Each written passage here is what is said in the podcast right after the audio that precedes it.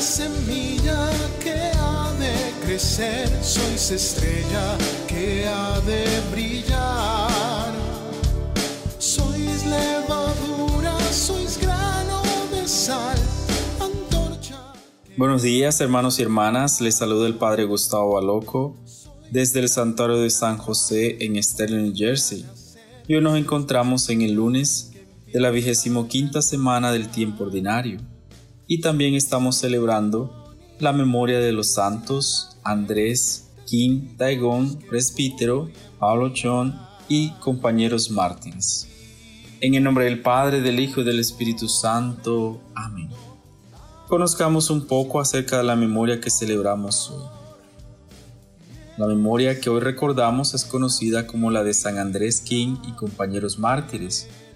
Fue la primera canonización que se realizó fuera de Roma en los últimos 700 años. Y es que la situación lo meritaba, porque estaban siendo premiados con la santidad el primer sacerdote coreano y sus 102 compañeros. San Andrés King, el primer sacerdote de la Iglesia en el Oriente creció comprendiendo el valor de defender su fe. Él nació el 21 de agosto de 1821.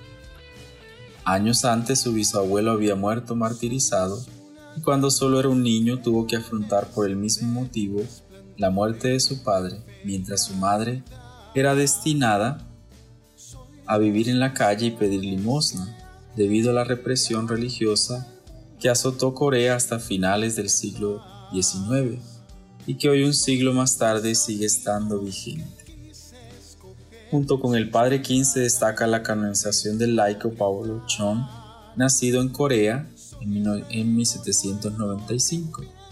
Sus padres, una hermana y un hermano, fueron martirizados entre los años 1801 y 1839. Cuando tenía 20 años partió hacia Seúl para tratar de reconstruir la iglesia en este lugar. Decidió intentar llevar misioneros al país, pero sus intentos se vieron bloqueados por la misma persecución. Uno de ellos murió antes de poder ingresar al país.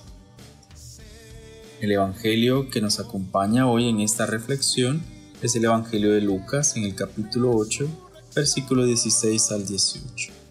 En aquel tiempo Jesús dijo a la multitud, Nadie enciende una vela y la tapa con alguna vasija o la esconde debajo de la cama, sino que la pone en un candelero para que los que entren puedan ver la luz, porque nada hay oculto que no llegue a descubrirse, nada secreto que no llegue a saberse o hacerse público. Fíjense pues si están entendiendo bien, porque al que tiene se le dará más, pero al que no tiene se le quitará aun aquello que cree tener. Palabra del Señor. Gloria a ti, Señor Jesús. Una ciudad no se puede esconder, ni los montes se han de ocultar. Grandes cosas has hecho por nosotros, Señor. Cuando el Señor nos hizo volver del cautiverio, creíamos soñar entonces no cesaba de reír nuestra boca, ni se cansaba entonces la lengua de cantar. Grandes cosas has hecho por nosotros, Señor. Del Salmo 125.